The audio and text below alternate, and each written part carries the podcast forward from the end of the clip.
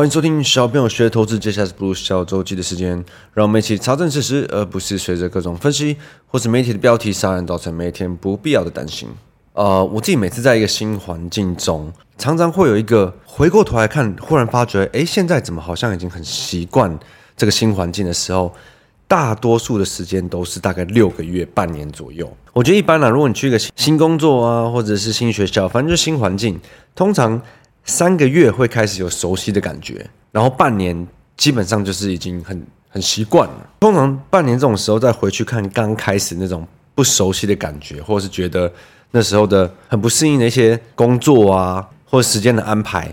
都会觉得哎，怎么好像蛮久以前的事情？但其实你回过头来看，它就是几个月前的事情。最近会特别有这种感觉，是因为我我 EMBA 开学三月到现在也差不多刚好半年。一开始那时候一直觉得我每周。有一天要把它放弃当成学校日，对，每周都有一天要上课，那你可能还要做功课，再加上其他的活动什么的，这个时间真的很难安排。过了半年再回去看，会觉得哎，现在已经很习惯，你要怎么把这些全部的活动跟行程排进你原本的 schedule 里面？然后再回想到我以前呃在公司上班的时候，因为我待了四家公司嘛。说多不多，说少不少。但以证券圈来说，我跳的我待的加速，我觉得应该也不算多。对，回想起来，基本上就是大概三个月，你会开始熟悉你在这个位上的工作，所以也难怪试用期三个月嘛。半年就一个是一个坎，你可不可以基本上把这个位置的事情独当一面的把的把它做好？那我不知道是不是只有我是这么定义这么觉得啦，还是应该是大部分人都这么觉得？那这个新环境的。六个月，我觉得就是学习一件事，或是做任何事情进步最快的这段时间。那时间拉长的话，难免的，我觉得呃，人人们就会比较容易有惰性产生。尤其是你可能时间拉长，你越来越知道怎么在这些的固定的工作上做一些比较轻松的事，或者耍一些小聪明，或是知道，例如说哪些事情偷懒也没关系。像是众多的薪水小偷们，你知道上班哪一些时候？可以离开位置比较久，或者是可以呃在上班的时候偷听 podcast 等等的嘛。那我自己是很喜欢过一段时间就把自己放到新的环境去啊。但我知道，当然不是每个人的个性都这样，也有很多人是喜欢一直很稳定的做一样的事。这就要看每个人够不够了解自己啊。像我现在就常常会问自己，做这些事情，呃，去这些局，我自己是真的开心的吗？还是我只是因为其他人都做，大家都做，所以我就跟着做而已？但我其实本身并没有。因为做这件事情让自己觉得特别开心，像我最近就很就很常会问自己这这种问题。那也是因为今年开始做放风筝 App 的关系，所以就会有呃不同的曝光的压力嘛。就像是 CMoney 他们一直想要我出一本书，但我觉得出书真的是很看流量的东西。那我自己一直都是比较喜欢把自己放在幕后，不是特别爱一天到晚。分享东分享西的，所以我觉得你流流量相对的不是很 top 的人，出书这种是真的有点比较像是吃力不讨好。像网络上我常常看到那种酸民在讲说出书赚钱啊这种很没 sense 的话，我就觉得哎，这些人是不懂。除非你出书哦是像那种什么哈利王子之类，你是卖全球什么上亿本 J.K. 罗琳、哈利波特那种。诶，那或许真的是可以靠出书赚钱。可是出书的市场在台湾，台湾这么小，你只要一万本就是畅销书了。然后每一本作者可能拿的版税是八趴到十趴不等。那一本书基本上就是卖三百块上下嘛，了不起四百块。所以你的八趴到十趴不等，这一一本书可能是拿个就抓三十块为基准好了。那卖一万本变成畅销书的话，你的版税就是三十万。那这其实就是我们自己的例子啊。我们呃两年前出的那本散改造散户脑，对，以小朋友团队的名义出的，就是大概一万本畅销书嘛，然后版税大概就是三十万。那我们基本上就是把这笔钱放在公司嘛，也也没什么好分的。所以如果你再听到外面有人说在台湾你想要靠出书捞钱削一笔割韭菜什么，你就知道这些人是超级没 sense 的酸民。好，不过重点是我还是有好好想过，如果。我真的要出书的话，内容我会想要写什么？因为我自己看书的话，我我喜欢看那种可能是第一视角人称写自己的故事的，比较有代入感。呃，如果你不是特别爱看书的人，你也可以好好的勾起兴趣把书看完。那我觉得自从做小朋友学投资以来，从以前法人的世界变成现在跟可能比较多一般人接触的世界里，我觉得最大的差别真的就是规则的问题。那到底是在讲什么规则呢？就是法人的世界里做任何事情都是有规则的。我们在正规节目里讲过。呃，这么多不同的法人嘛，这么多不同的外资嘛，你有做呃寿险的很长线的，你有做呃多空的短线的对冲这种，就是各种不同的公司，那他们各种里面不同的部位跟基金，他们都是有非常严谨的规则去制定他们的操作模式、他们的策略。那通常这种规则又大多数都是以风险为最高基准出发点，你要怎么在不会有很夸张的风险下去赚到应有的报酬嘛？那这其实我觉得，你要我 summarize 总结法人的世界，其实我觉得应该是这个。那我们觉得这其实跟大多数散户在做的事情是正相反的。散户的优势就是没有规则，你可以很灵活去做所有事情，没有不用被规则限定。可是最大的弱点也是没有规则，因为你没有规则去。限制住你的风险，只有去想到有可能你会得到的报酬，但是完全没有去想啊，如果不这样发生的话，这个风险我该怎么处理，我该怎么做？对，那在忽略掉风险的这个意思下，散户还想要去学法人的做法，有没有觉得其实其实这样看起来，其实我觉得是非常可笑的？那就是说这个做法其实非常不适合我们一般人嘛？那其实我以前。呃，过去的十来年，对，在不管做交易端、研究端，再到业务，接触过真的很多法人，里面有很多不同的故事，导致于我这么相信，一定要帮自己制定规则这件事情。那对一般人来讲，我们应该是要从某种程度上了解我们自己的个性，以后去帮自己制定规则。就像你在自己生活里为自己制定一个目标、一个计划一样。例如说，我今天要减肥，对，那通常成功可以做到的人，他们都会有一个。呃，非常明确的目标嘛，例如说，为期三个月，我要控制饮食，我要一个礼拜运动几天，运动多久，然后你并且有这个计划以后，你彻底的去执行它。那很多计划，你要真的实际上这样去执行、去计划、去做到，才有可能成功嘛。那其实，在投资市场也是啊。可是真的这样好好做的人，对，执行一个计划，找出一个规则，并且你要遵守什么事情，持续的遵守它，这样做人，真的真的真的很少。那我在过去的这么多年中，到底是看到了哪一些事？呃，遇到哪一些人，经历过哪些经验，让我去了解哦，有这么多的规则，并且他们是怎么制定这些规则的？要怎么在这些规则下设定好自己的策略，设定好自己的风险，然后去执行这些事情？那这些经验用第一人称的视角，跟比较轻松的方式去写。如果有一天我真的要被压着出书的话，我觉得这个内容会是。我想要写的啦，与其与其写一些那种什么大赔如何站起来，又或者是写一些那种很很笼统的投资书里面会有的东西，我觉得还不如写一本讲经验、讲故事的书。看完你会了解哦，金融圈都在做什么事，外资、法人跟他们的规则，为什么他们要这样做事情？那我们一般人要怎么去理解、怎么去运用？或许比较有趣吧？还是只有我自己觉得有趣？啊，不过我真的是一直很佩服那些出书的人了。就算你有写手，还是要花很多时间去编排那些东西。因为我知道，其实身边陆续蛮多人陆续在出书的，他们愿意花这么多时间去分享这些故事，又不是有多少钱可以赚，真的都要支持一下他们哦。那我们来看一下这周市场的话题吧。我记得是上一周还上两周才提到，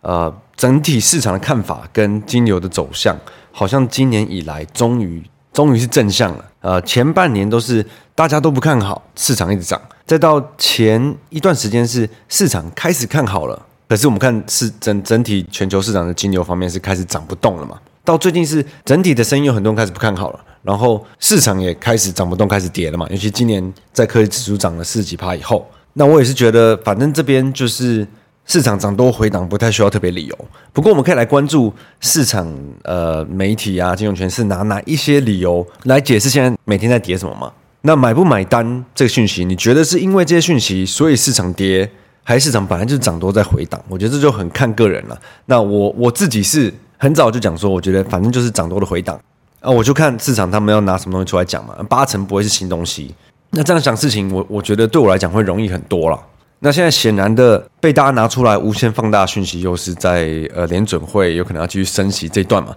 我们现在我们可以来看一些、呃，金融圈媒体最近拿来搪塞最主要的理由了。但像我今天就一直呃收盘后在跟同事聊的，就是明明我们只要把自己的周期拉长一点，对，你不要看得太短太细。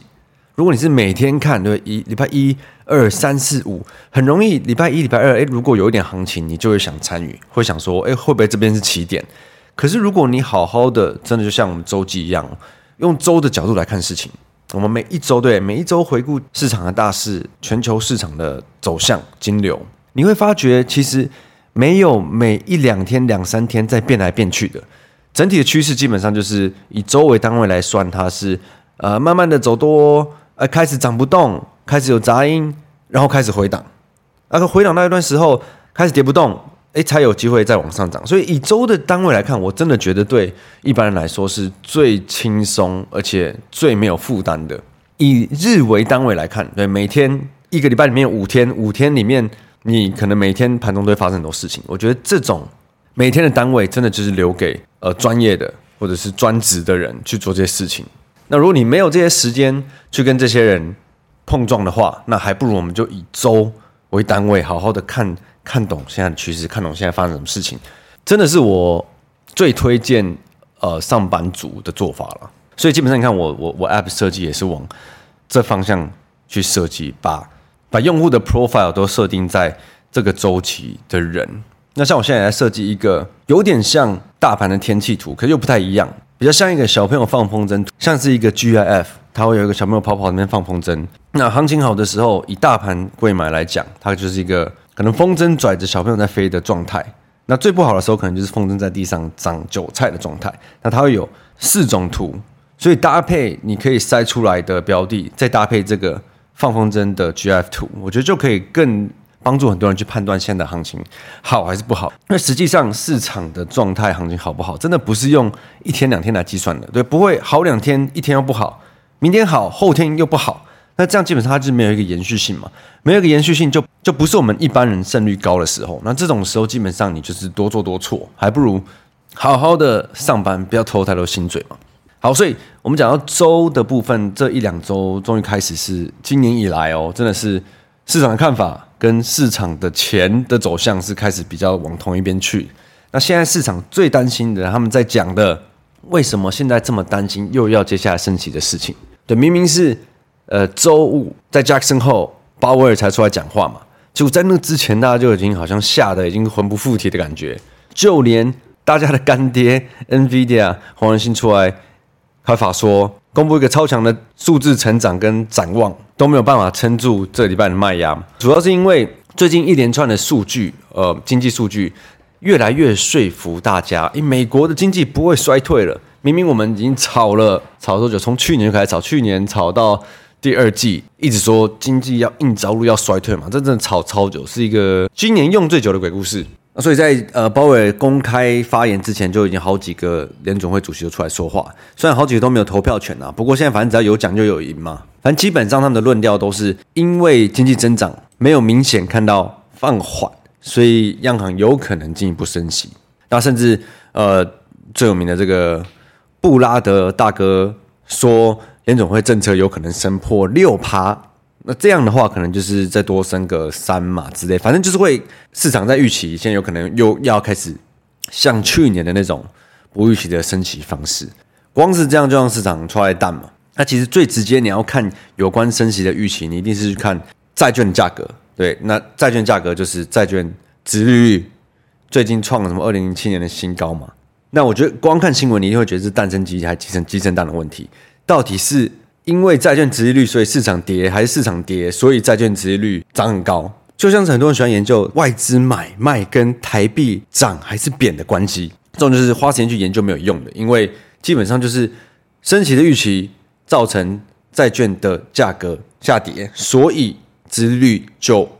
周记真的提到很多次哦。然后你看美元的指数也最近也是超级强势，已经一路一路涨到快要之前的高点了。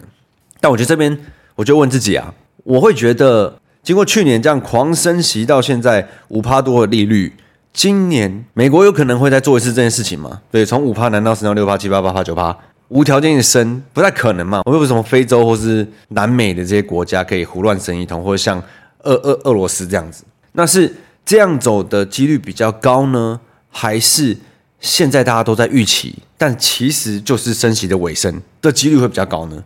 那我很认真的用膝盖想了一下，我觉得应该是后者比较高嘛。那当然这种事情没有一定，但我基本上用逻辑去想，我一定会去想是后者嘛。现在还是升息的尾声，所以我就不可能会去做那种推荐别人做什么美元定存啊，或者是这边因为这个原因一路看空市场的这种事情嘛。因为依照我自己的逻辑的话，我就觉得啊，现在比较像是市场涨都在拉回，也对，尤其是科技指数 AI 涨都在拉回，今年尤其是涨那么多，再加上 NVIDIA 公布这个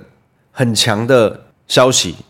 市场的各种调升 NVIDIA 平等，但是金牛是往反向走的嘛？金牛是在卖，它涨不动的。那合理的话，我就一定会去做。如果我是这样觉得这边的几率比较高的话，那我一定就会去找，例如说像是美元的反向商品的东西呀、啊，例如说像日元啊这种的啊，又或是又或者是最近崩跌的美债嘛，这种是比较你要说送分题吗？或者是我觉得至少是逻辑性合理的商品。讲到这个题外话，呃，我。这两天就有一个同学，他就来跟我提说，他最近想要买一个房子，然后贷款多少成，用一笔钱去买美债，然后去拿他的每年，因为债每年会给你一个 coupon 嘛，就你你可以拿一个固定的收益，拿那个收益去付他的房贷跟一些利息之类等等的。那他也完全不是金融相关的人哦，所以你看我有钱人他们是怎么在想事情？他是会在这种时候去找一个最合理的金融商品，去给他一个很合理的报酬，让他可以用这个东西去购买一个商品。那当然他问我，诶，这样做合不合理？我觉得我听起来真的很合理啊，就是尤其刚好遇到现在这种状况，对，美债这样跌，你要说最近的那什么汇率下调美。美国政府的平等，再加上有可能要继续升息的状况，你觉得这会让美国政府更容易倒闭吗？更容易还不出债来吗？如果不会的话，那最近的这个波动就是愿意买债的人会会特别比较有兴趣的点嘛。所以我觉得很多事情真的都是你不用把事情想得太难，而是怎样的逻辑？对，你先，你说现在的状况 A 还是 B？你觉得几率会比较高？如果 B 几率比较高，往这边走的话，现在商品哪边出现极端的反应，你觉得是不合理的？相比之下，跟我们很多一般人可能会不管好还是坏，就是一直在股市里面搅和，对，赚赔赔了赚，赚了赔。那在这种时候，在做不同的选择，其实我觉得常常就是你财富差距拉开的那些关键。这样怎么讲？越讲越复杂的感觉。但我觉得我周记常在讲的话，如果你一直在听的话，你应该会知道我在讲什么。市场上大部分很多的反应都是情绪嘛。那现在明显市场在反映情绪的部分，就是在极度担心有可能会重新再乱升起一波的这个担心嘛，所以很多的商品在反映这件事情，尤其是债的价格跟美元的指数，我觉得还还不是股市哦，因为股市就是在反映涨多回档，他把这件事拿去当理由而已。那我是会这样想事情的。那今这这周我真的看了一圈新闻，就是在讲升息的事情跟。NVIDIA 的财报嘛，这部分很好，大家都知道嘛，就是黄仁勋一直在兑现他三月就开始讲这个 iPhone moment 的时候，不管是呃公布出来数字展望，再到明年的展望，都讲的是非常正面。可是呢，显然的这个阶段，对这个整整体市场的气氛，最近 AI 好像就算是讲这么好，也推不太动，也比较涨不太动了。那就算是这样，我还是相信 AI 一定是中长期的这个大趋势。但近期的话，市场要怎么去？沉淀这些相关公司啊，供应链的股价，那之后要再怎么走，就要再陆续观察嘛。那我自己在这个整体气氛下，还是会比较小心一点呐。好，我们回一下五星评论吧。这个是 from YHM 九二二股市菜鸟小韭菜，最近才开始订阅，正在追去年十月的集数。哦，去年十月应该是可能还没有一百集哦，像我看我们已经到一百六十几集了。每集内容都听好几遍，VIP 内容真的非常充实，支持小朋友继续加油。最近的行情跟去年似乎也不怎么违和，虽然是前面的集数，但也获益良多。我们其实第一季我在设计我们的内容的时候，第一季讲的东西真的都是比较没有时效性的集数比较多，就是那种你不管什么时候回去听，我觉得应该都是差不多内容。例如说讲一些迷失啊，讲一些目标价啊，讲一些呃交易跟投资的差别。第二季的话就加入比较多跟时事比较有关的，尤其像是看盘逻辑这种。那我其实也不太知道，现在我再回去听去年的集数是会有什么感觉哦。不过我觉得，如果是觉得自己缺乏一些市场的尝试，或者是一些迷失的话，我是很建议去听第二季的部分啦，尤其是订阅我们才两百九，然后现在已经有一百 六十几集可以补给你听，你感觉很划算哦。那尤其这种市场行情不好的时候，我觉得多听一些操作上跟逻辑上的东西，一定多多少少都有帮助。那就祝大家周末愉快，Happy w e e k e n 不如我们下周见，拜拜。